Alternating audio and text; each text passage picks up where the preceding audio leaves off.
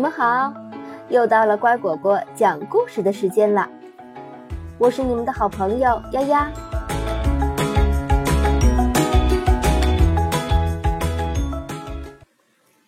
忙忙碌碌镇，消防队员来救援。着火了！猫妈妈正在给猫爸爸熨衣服，熨斗太热，把衬衫烫着了。着火了！他大声呼救。大卫狗跑到火警箱那里，拉下把手。消防局的警铃响了起来。快！消防员从早到晚都待在消防局，他们要随时做好准备，迅速赶往火灾现场。警铃一响，他们火速冲向消防车。快！当当当！消防员飞快地赶到失火地方，他们架起云梯，一个消防员爬上去救下猫妈妈。快救救我的儿子，小屁孩儿！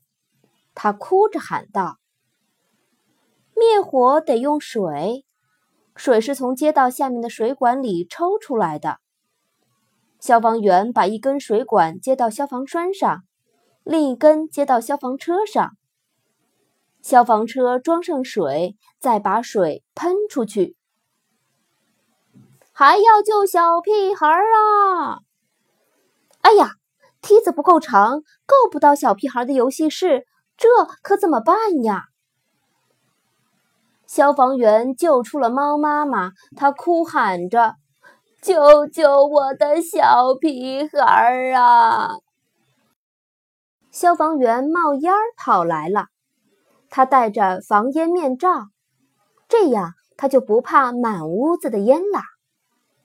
看。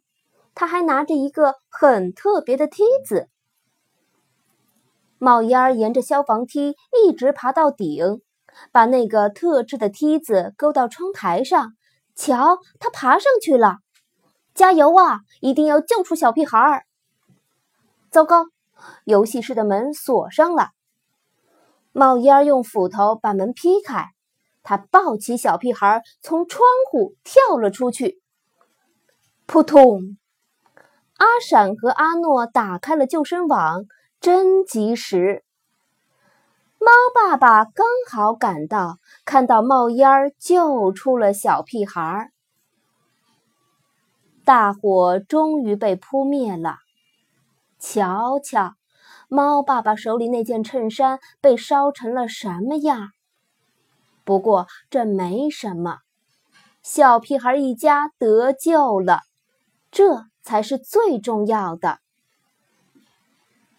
消防员回到消防局，他们把湿漉漉的水管挂起来晾干，然后又把新的水管装到消防车上。他们要随时做好出发的准备。勇敢的消防员时刻准备着保护我们的生命和财产。啊哈！消防员真棒！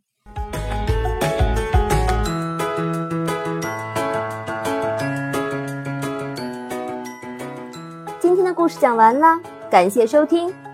更多故事请关注微信公众号“乖果果”收听哦。